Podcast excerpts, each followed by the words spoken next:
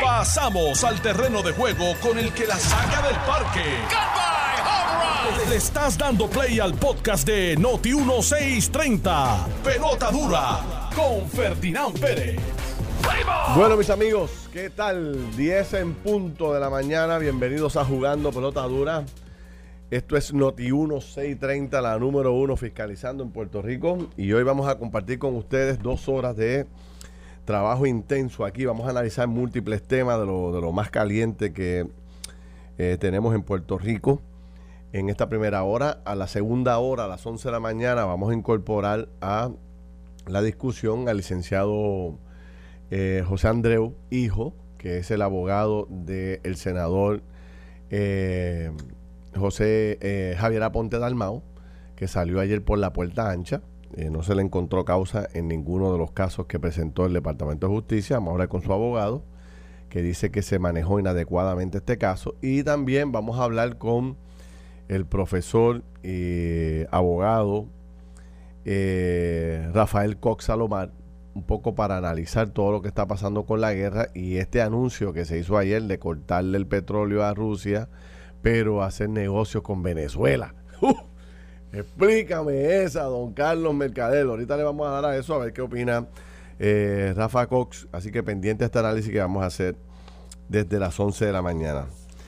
Don Carlos Mercader, saludos cordiales, buen día. ¿Cómo está usted? Gracias a Dios, todo bien, Ferdinand. Saludos a ti, buenos días a ti, buenos días a toda la audiencia de Pelota Dura, que siempre está con nosotros aquí por Noti1630 y que también nos sigue por las redes sociales a través del Facebook Live de Noti1630 y de Jugando Pelota Dura. Oye, Ferdinand, tú sabes que Dímelo cantando. a cada rato nosotros hacemos análisis político de cómo están las situaciones en los partidos y cómo están las Sí. situaciones, ¿verdad? En- entre el liderato de unos con otros y que si hay guerra y no hay guerra y, ¿verdad? Y, y las diferencias que pueden haber filosóficas eh, que dentro de una misma bandera, ¿verdad? Dentro de una misma, dentro de una misma institución política, pues ahora sale hoy a relucir esta renuncia eh, o no, de esta despedida. Esta es una des- es como un Votaron. no votaron al obispo de Arecibo eh, así fulminantemente una dice que es una directriz de Roma y cuando se dice en la iglesia católica una directriz de Roma es que viene del Papa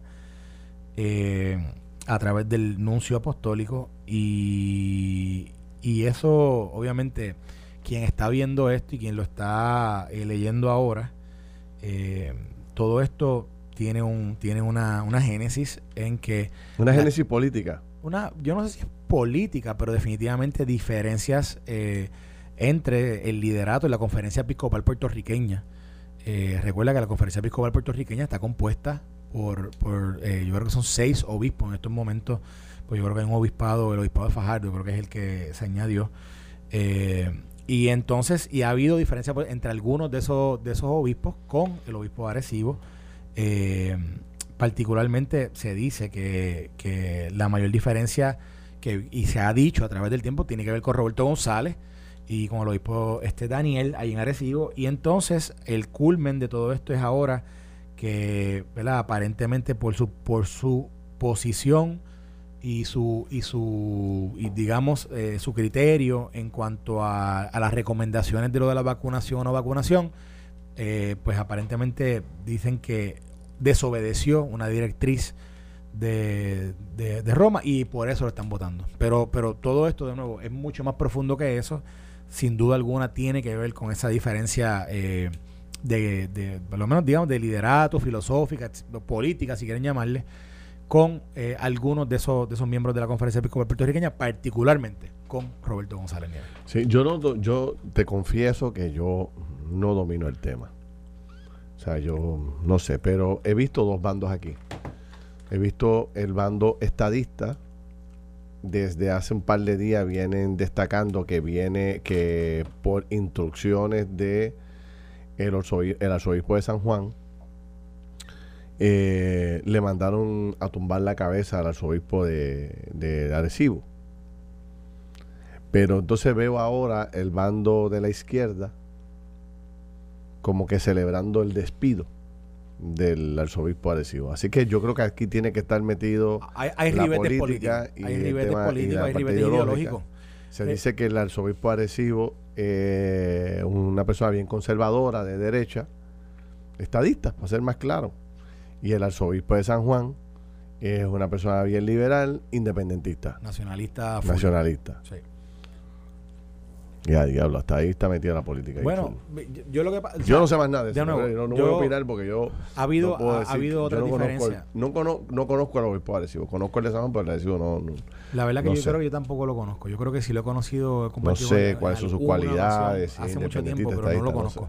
Y a Roberto lo conozco muy poco también, pero, pero, pero digo, ¿verdad? Lo, lo, que uno puede, lo que podemos analizar y, y, y, mencionar es que ha habido momentos anteriores en, en la entre, ¿verdad? entre lo que la conferencia episcopal puertorriqueña ha hecho anteriormente en algún en, otros temas, alguna intervención que han tenido, que sabemos que, por ejemplo, en otras ocasiones el obispo Arecibo no ha firmado cartas de la conferencia episcopal porque no necesariamente está de acuerdo con la expresión de la conferencia episcopal. Ha habido diferencias con, con Roberto que yo creo que vienen de hace tiempo, del, del, eh, este, del obispo Daniel con el obispo, con el obispo Roberto. Así que nada, eh, eh, esa ese despido así fulminante, esa, esa decisión que le llega a través del anuncio apostólico. Un, obispo hay que. Pues, exacto, eso es lo que yo estaba. Debe haber razones contundentes, porque que el Papa desde allá toma una decisión para sacar a alguien de una posición tan importante y este señor lleva toda una vida en eso, ¿verdad? Bueno, no, no monseñor, el monseñor Daniel yo creo que lleva, yo no sé si lleva, es que yo tengo tengo una mala noción del tiempo después del huracán, pero, yo creo que lleva como siete años allí, ocho años. Puede ser que lleve un Pero lleva toda una vida de cura y Ah, no, sí, sí, sí, este No, oye, y, y, fíjate que no se le está señalando, mira, mira lo curioso de todo esto, que cuando él hace su cuando él hace su carta de, notificarle al pueblo que ¿verdad? lo que está pasando con él él dice que Vamos a llamar al, padre Carlos Pérez. Vamos a llamarlo, vamos a llamarlo, él debe saber. Déjame ver si lo consigo. sigue lo, sigue ahí. Lo que te iba a decir es que él dice, mira lo que él dice aquí en su carta.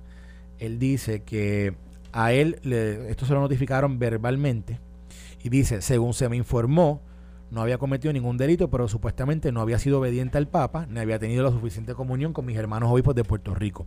Se me sugirió que si presentaba la renuncia a la diócesis quedaría al servicio de la iglesia por si en algún momento me necesitaban en algún otro cargo. Oferta que de hecho demuestra mi inocencia. Sin embargo, no renuncié porque no quise hacerme cómplice de una acción del todo injusta y que aún ahora me resisto a pensar que pueda ocurrir en nuestra iglesia. Fíjate eso, que cuando le notifican a él que, estaba, ¿verdad? Que tenía que dejar el cargo, se le dice, se le informó que no había cometido delito alguno y, ¿verdad? Que por la razón que lo estaban haciendo era porque no había sido obediente y que si él renunciaba, lo iban a dejar, eh, ¿verdad? Como en un estatus, eh, un status quo por si la iglesia lo necesitaba en algún otro rol para asignárselo. Pero esto no es un asunto estrictamente de la iglesia. O sea, es un asunto interno de la iglesia. Es un asunto de la iglesia, pero resuena a nivel de toda... Por el asunto político.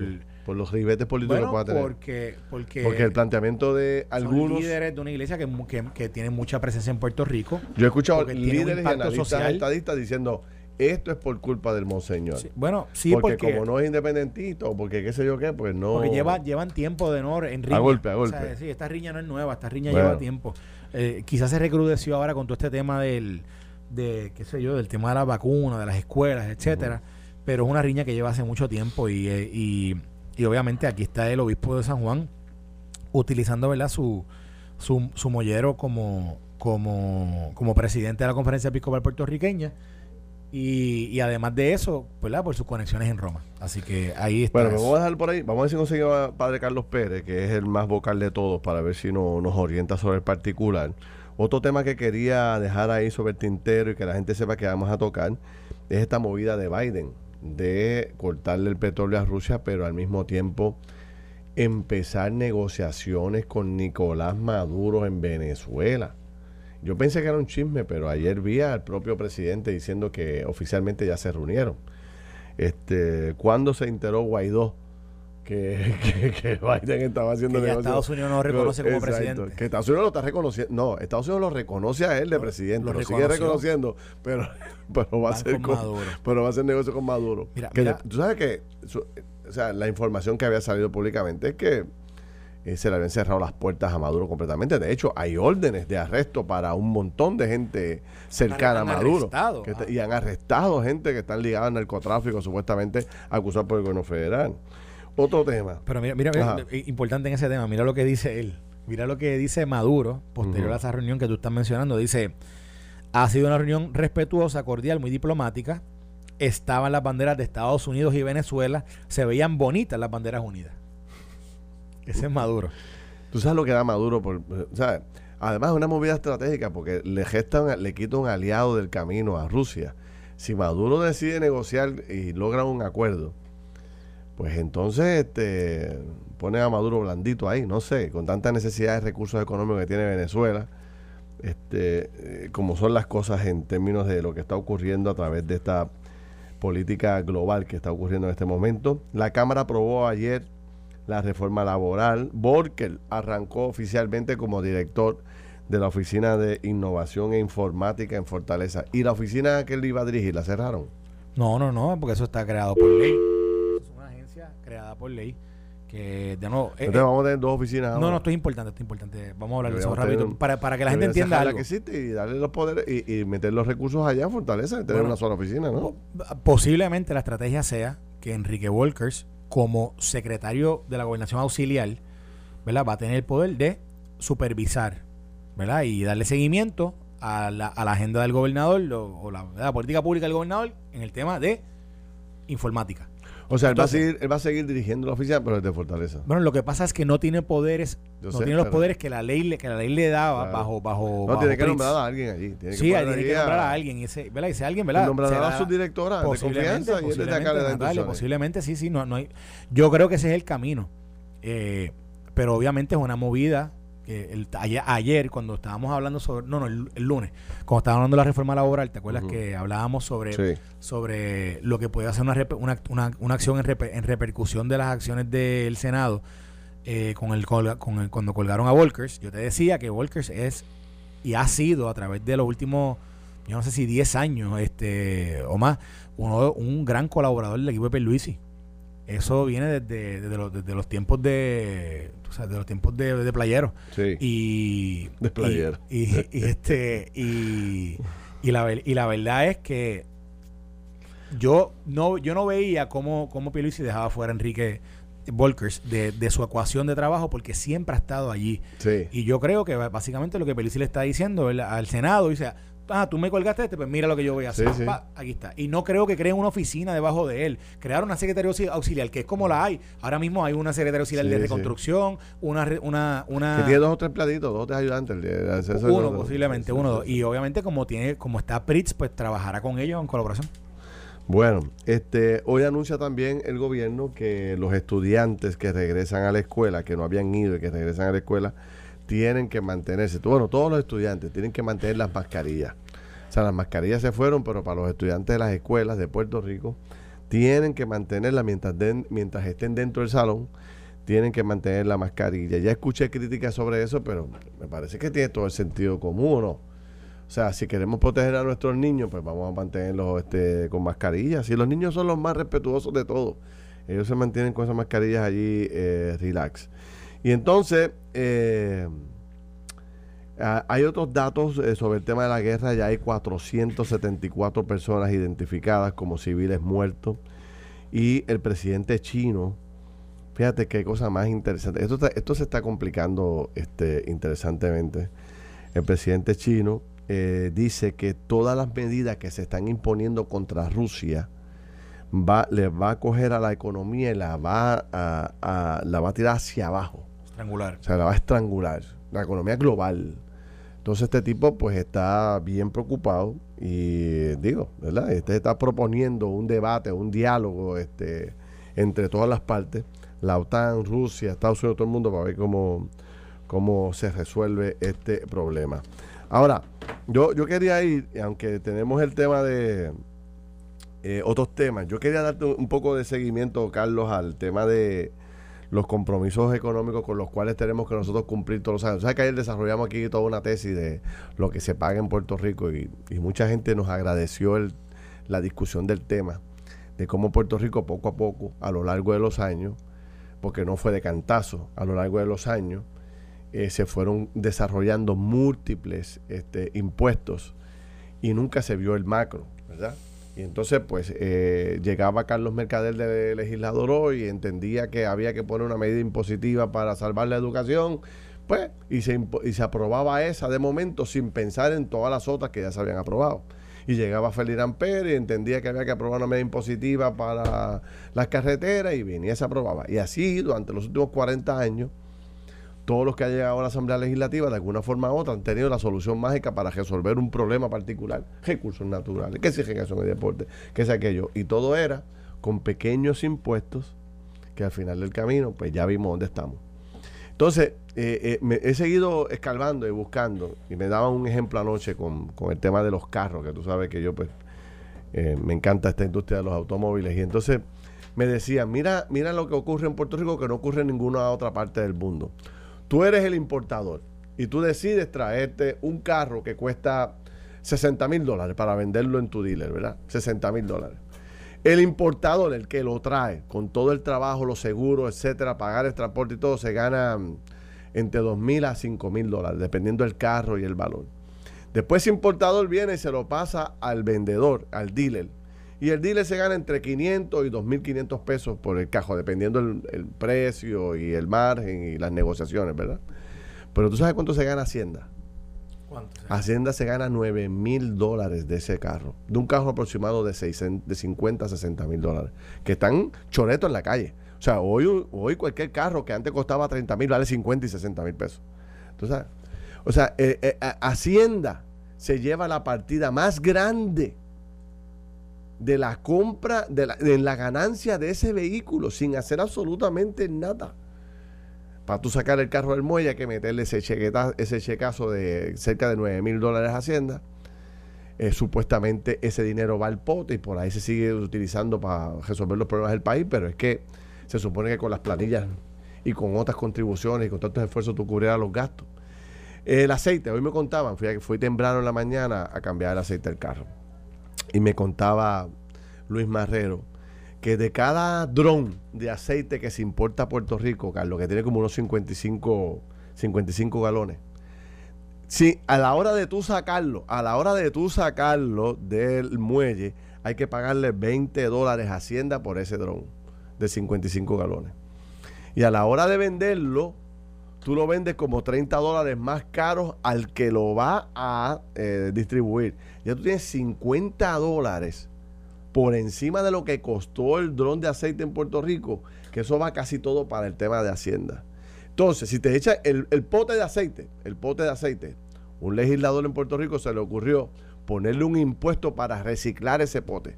Y te cobran un, un peso por cada pote de aceite para que ese pote de aceite se recicle. Y me dicen que no hay una sola compañía de Puerto Rico que recicle los potes de aceite, lo están tirando al vertedero. Pero el puertorriqueño paga el peso. O sea, y así por el estilo. Las gomas, el mismo caso. La goma se paga, se paga. reciclaje de goma. La goma se paga reciclaje de goma. Y no, y no este. Y no se reciclan. Mira, yo te voy a decir algo con eso del carro. Mi hermana vivió, estaba viviendo en, Maryland. Y ella se mudó a Puerto Rico.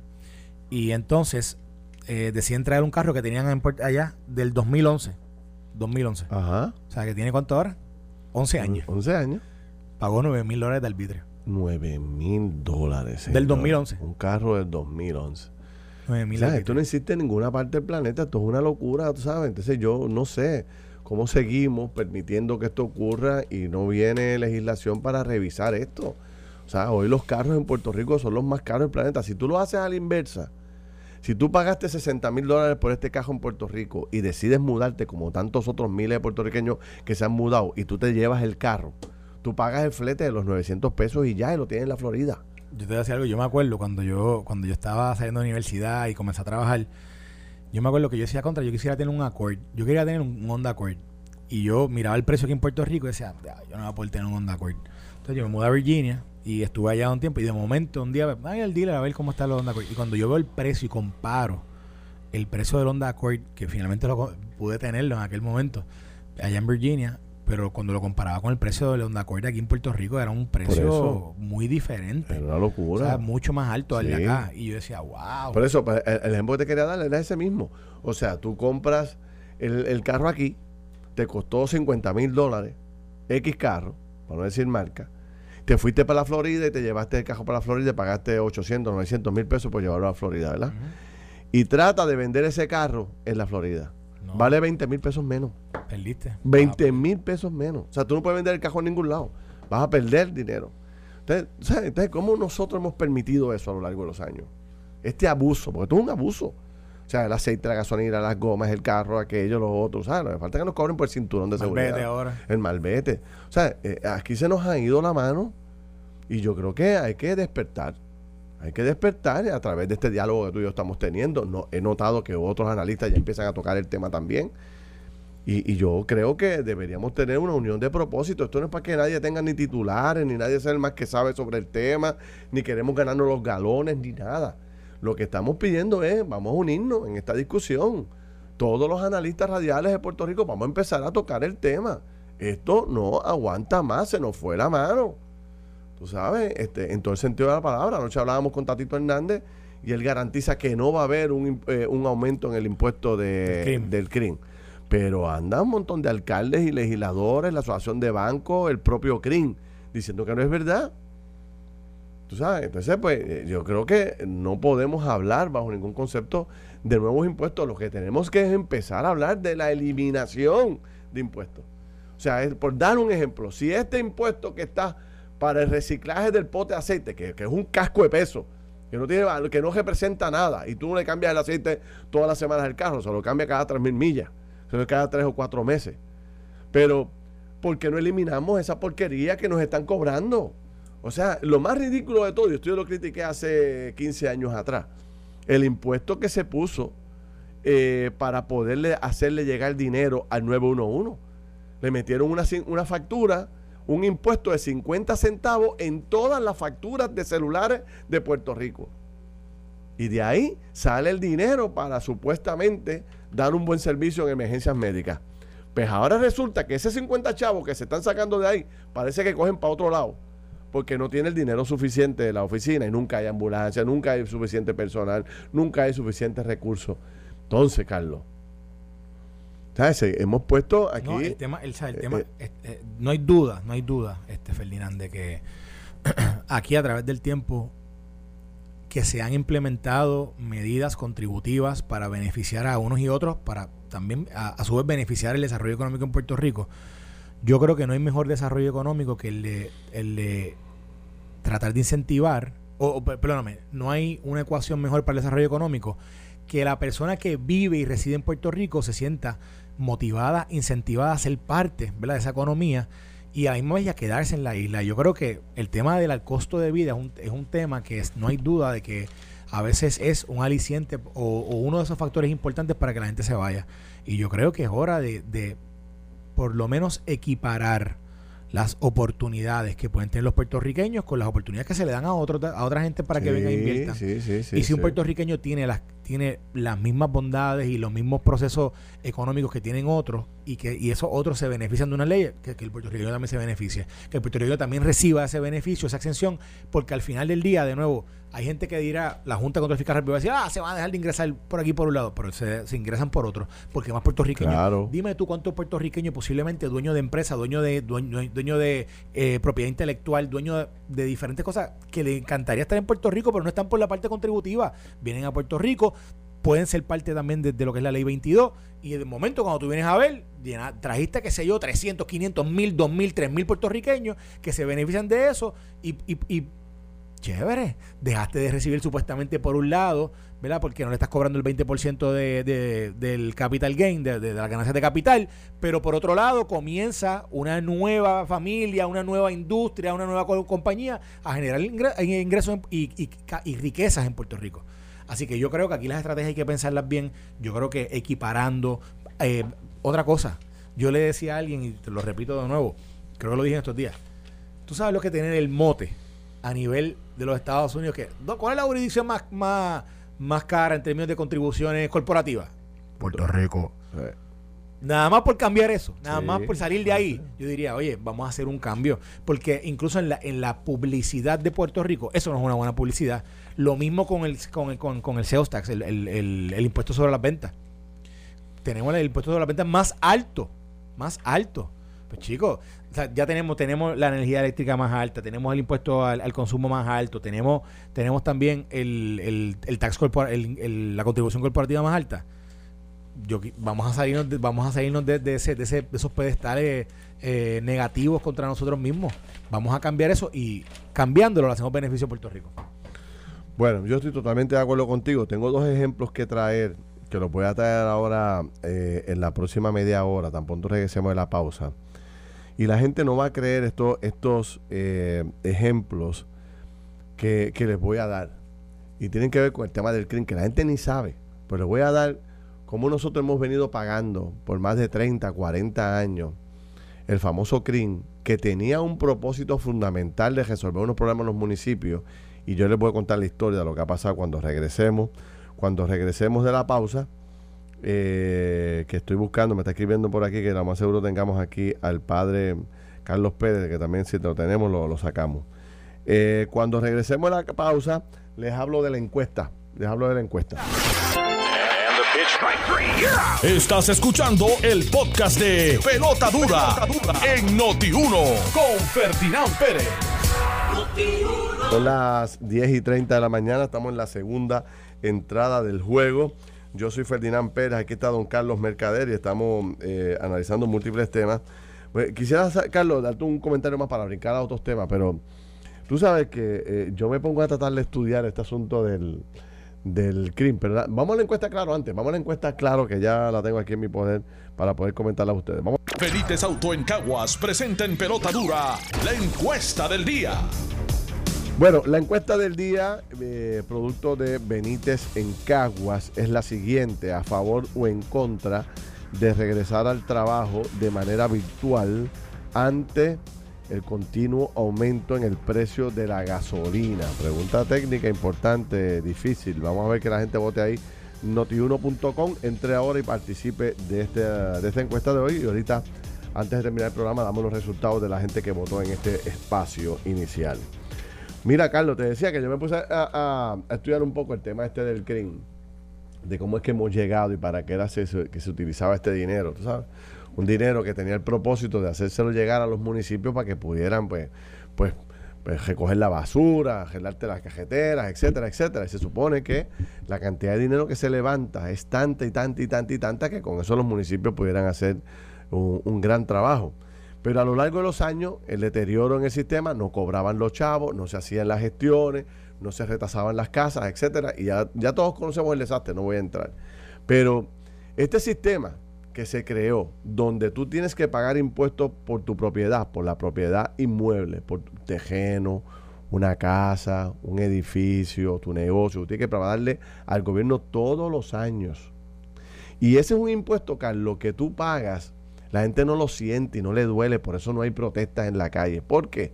Porque cuando tú compras la casa, el banco te incorpora en el pago de tu eh, hipoteca el pago al CRIM y dos veces al año el banco le manda ese cheque al CRIM. Pero esos 100, 200 pesos mensuales que tú pagas, te lo pagan en el pago mensual. Lo que pasa es que tú no haces un cheque aparte para el CRIM o no tienes que ir al CRIM a pagar. Eso te lo paga el banco directo cuando tú compras la casa ya. Y también decidieron eh, gobiernos anteriores que tú pagaras por las propiedades que no son fijas que tú puedes mover los equipos que tú tienes, las computadoras, todo lo que tú usas en tu oficina, dentro de ese edificio o dentro de tu casa, también se le puso un impuesto. Es que esto ha sido una locura. ¿Es la locura no es la locura? o sea, que tú vienes y te compras una casa y tengas que pagarle todos los años al gobierno de Puerto Rico por tu casa. Y tan pronto, y si tú, de, si tú eh, vences tus pagos, o sea, tuviste 30 años pagando tu casa, cuando se te venza la hipoteca, tú tienes que seguir pagando el CRIM, entonces directamente al CRIM. O sea, esto es de por vida, compay. Y también la propiedad mueble. Y entonces aquí hay municipios que tienen hasta, hasta un 12% de interés en, esa... Eh, eh, esto, esto es por municipio, cada municipio lo pone a su discreción. Pero hay desde 8%, este, como lo es uno de los más económicos, que es este, hay bonito, eh, hasta 12%, como lo es Laja, Eh, por aquí tengo los pueblos que más por ciento tienen. Déjame buscarlo aquí un momentito para que tú tengas una idea de todo lo, lo que se ha cargado aquí. Hay, pue- hay pueblos pequeños con 12%, pueblos grandes con 13% de intereses que usted tiene que pagar. Digo, pero por otro lado. costo de la vivienda. pero por otro lado, Ferdinand, uno de los grandes problemas de los municipios es la falta de cobro del crimen. Porque mientras hay unos que sí lo, siempre lo han pagado, está incluido entre sus hipotecas, hay muchos que no necesariamente tienen una hipoteca sobre una propiedad, pero no lo, no lo pagan. Y por ejemplo, yo me acuerdo que en algunos momentos yo llegué a hablar con varios alcaldes que, que debería eh, haber tenido, qué sé yo, las cuentas, las cuentas del crimen un poquito más eh, al día. Y por ejemplo, había alcaldes que, que no, no de- tenían en deuda 8 millones, 10 millones. Pueblos pequeños, no estoy hablando de pueblos grandes. Pequeños. Pueblos pequeños, 8 millones, 10 millones, 7 millones. Y cuando tú consideras que, los- que los municipios han tenido problemas económicos, ¿verdad? Su-. Han tenido en su, el- su- las arcas fiscales de los municipios a través del tiempo han ido eh, decayendo. El hecho de que no hayan tenido, han sido más ágiles en ese proceso, yo creo que ¿verdad? es parte del problema que, que estamos viendo hoy del crimen. Y también parte de la de quizás de lo, de lo obsoleto que se o que se ha convertido en algunos municipios las formas en cómo es que ellos trabajan con el crimen. Así que yo, yo quiero decir esto porque yo creo que el crimen y la forma de cobrar el property tax en Puerto Rico yo creo que debería ser mucho más eh, eh, avanzada, mucho más... Está bien, pero lo que yo te quiero decir- ajá. Pero la carga impositiva Sí. no puede ser que la Pero carguen ¿dónde está el no. dinero? ¿Dónde está el dinero que por los 40 años aproximadamente el, es que país, pagan- el país lleva pagando? Lo que sobre- pasa es porque que ese, ese- ese dinero no llega ahora al el problema, Ferdinand, es que cuando tú lo analizas, bueno, mira lo que nos dijo aquí el director del crimen, ¿cuánto, ¿de cuánto de deuda había? 4 mil millones. 4 billones. Mil Piensa eso y, y divídelo en 78 municipios. Habrán unos que deban más, pero 4 mil millones en deuda. Eso quiere decir que mientras tú pagaste el crimen, tú tienes dos o tres vecinos que no pagaron el crimen Sí.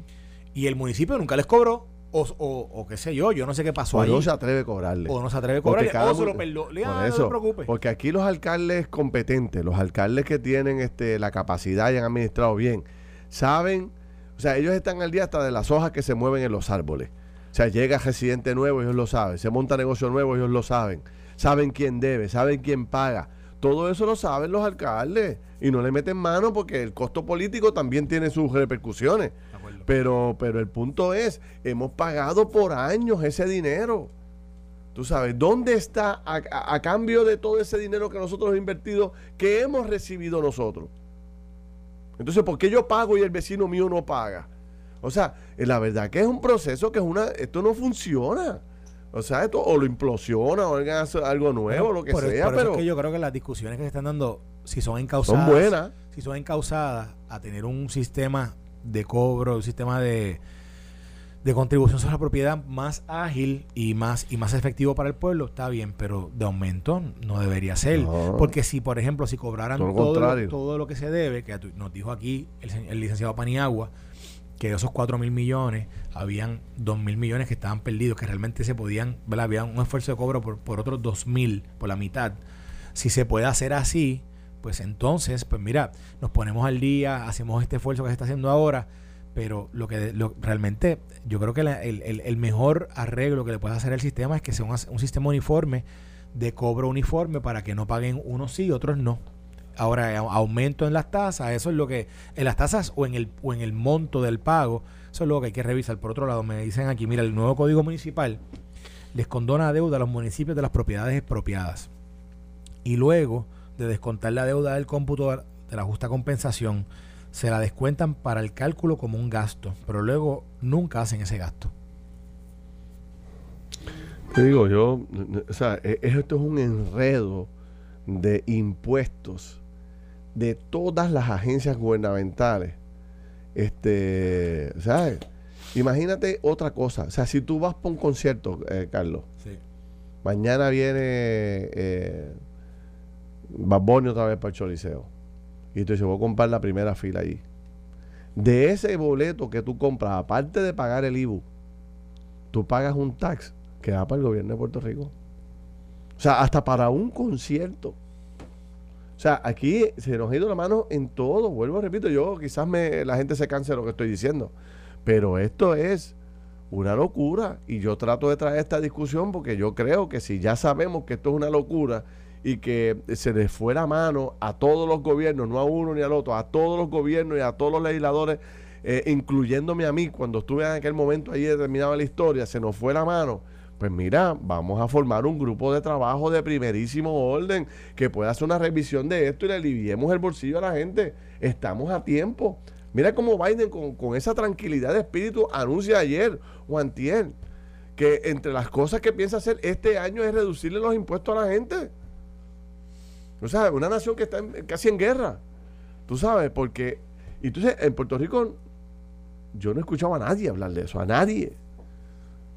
Todo lo contrario, es cómo conseguimos más dinero, más dinero, más dinero y más dinero. Estamos celebrando que el país pagó más contribuciones que nunca antes en la historia. O sea, estamos celebrando que la gente está eh, le paga una inmensa cantidad de dinero a Hacienda todos los años, sobrepasando los años anteriores. ¿Por qué? Debería pagar, deberíamos pagar menos, deberíamos celebrar que estamos pagando menos, no más. ¿No sabes? Porque la verdad es que ¿de dónde sale el dinero? Del bolsillo del trabajador. Es así. Es así. Yo, yo creo que, de nuevo, en Hacienda yo me imagino que este es un tema que esto será discusión diaria porque es Hacienda mismo quien a través de este, este, último año y medio han estado notificando sobre los aumentos en los recaudos, sobre los, la, la, captación eh, que ha llegado a niveles eh, niveles históricos, incluso yo creo que lo, yo creo que yo no, yo tengo un recuerdo de hace como cuatro, tres o cuatro meses que el secretario de Hacienda dijo que habían sobrepasado recaudos mucho más de lo que ellos mismos habían estimado. Eh, así que yo creo que el erario no es que está saludable, no es que está, pero, pero a futuro se ve con una proyección positiva mucho mejor de lo que, de lo que quizás se veía hace 4, 5, 6 años atrás. Y si lo mira, mirándolo así, y, en aras de buscar crecer nuestra sociedad y buscar que nuestros puertorriqueños tengan algún tipo de alivio, yo creo que debería, yo creo que por ahí es que debería ir, por ahí que debería ir el camino. Carlos Mercader quiere hacerle un cuarto nuevo a la casa. Hacer una casa o hacer una casa, pero vamos a decir que tú le, vas a añadir un cuarto a tu casa o una tejaza a tu casa. Y tú vienes y haces tus planitos y se lo informas al CRIM y le informas al CRIM de verdad y le pagas al CRIM el costo adicional de, la, de la, tasación del, valor adicional que tiene tu casa por eso. Pero cuando tú vas a la ferretería, te vas a gastar 10 mil dólares en materiales para la construcción de ese cuarto tuyo, ¿verdad? Tú pagaste IBU por todos esos materiales. Ya el Estado cobró. Correcto. No, todavía no ha cobrado completo. No, falta más, pero, pero ya cobró algo. Tienes que pagarle al municipio por un arbitrio de construcción. ¿Por qué yo le tengo que pagar al municipio por una construcción que el municipio no me ha dado nada? Ni me va a poner la mano de obra, ni me va a dar los materiales, ni me va a hacer nada por eso. ¿Por qué yo tengo que pagarle al municipio por eso? Eh. un arbitrio de construcción que puede ser de 8 y 10% y hasta más. Oye, y que y, y eso sobre un dinero que ya tú, que ya el Estado te llevó casi el 30%. Te quedes claro. O sea, tú, tú de los 100 mil que te ganaste. Exacto, dale por ahí. Que de los 100 mil que te ganaste, de que te sobraron, ponle que 70 mil, vamos a decir que, vamos a suponer que te sobraron 70 mil dólares eh, de tu ingreso. A eso réstale todo lo que habrá gastado en en contribución sobre el impuesto a la venta, ¿verdad? De cosas que, no, no, lo más simple, todos los días. De 100 mil, 50 mil se te fueron en pago. Es dale, 50 mil. Y, de, y entonces vienes y con esos 50 mil vas a hacer ese arreglo en tu vas casa. a hacer ese arreglo en su casa. Y, y, cuando vas a hacer el arreglo, tú vas a decir, eh, papito, dame los planos acá porque yo tengo que aprobarte eso y tienes que pagar la patente municipal. Tienes que pagar la patente municipal. ¿Y cuántos son esos arreglos? Ah, pero es que tus arreglos son 300 mil pesos. No, no, espérate, espérate, espérate. Tus arreglos son, son muchos, así que son 10, 30 mil pesos. Exacto. Y tú dices, pero espérate, si me quedan 50, ahora me quedan 20. Sí, ¿Y con qué se supone que compre la madera? ¿Y cómo supone que le pague al, al contratista? Ah, y al contratista tengo que pagarle también. Si el contratista es el que le compra los, materiales, tengo que pagarle también el Más el IVU del materiales. y pues. después, ah, no, espérate, si vas a ¿qué vas a construir? Ah, eh, tienes que darme el 8% de la total de la construcción que vas a hacer un impuesto de construcción al municipio. ¿Sabes? Esto sí, esta sí que le ronca la manigueta. o sea, tú no pones un peso, no me ayudas en nada. O sea, yo tengo que contratarlo, buscarlo, traerlo, hacerlo. Y tú me quieres cobrar a mí un por ciento. Digo, me quieres, no, me cobras. Te cobran. Me cobran oye, un por oye, y que si no tienes un buen permiso, ¿qué te hacen?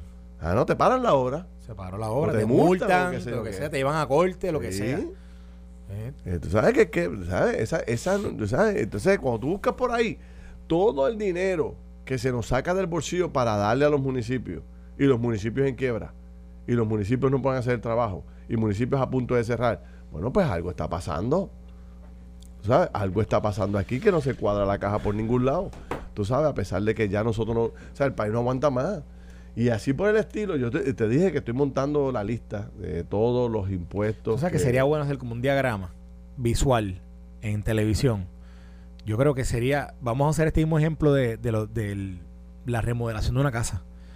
Cuando una persona que ahora en abril paga sus contribuciones, que, ¿verdad? que hace todo este proceso de las planillas, somete, somete ¿verdad? con un salario base, hace, hace el cálculo de la reducción de lo que, de lo que fue el pago contributivo, sobre eso los pagos los pagos que se hacen a través de toda la ¿verdad? De, tu vida diaria de etcétera. Y entonces vas a comprar tu casa o, va, o vas a remodelar tu casa y lo que tiene que pasar y todo lo que tienes que pagar. Sería bueno para que la gente lo vea ¿verdad? porque, porque por ahí voy por ahí vamos. Tú verás que lo vamos a presentar pronto. Porque ahí eso es otro lugar donde posiblemente hay, hay oportunidades para enmendar. O sea tú tienes que tener aquí unos sueldos exorbitantes para tú poder tener riqueza. Si tú tienes un sueldo razonable tu dinero te da para cubrir tus gastos mensuales y se acabó. Y ir dos veces al cine al mes y una vez al año a Disney y, y, y, y, vas en coche.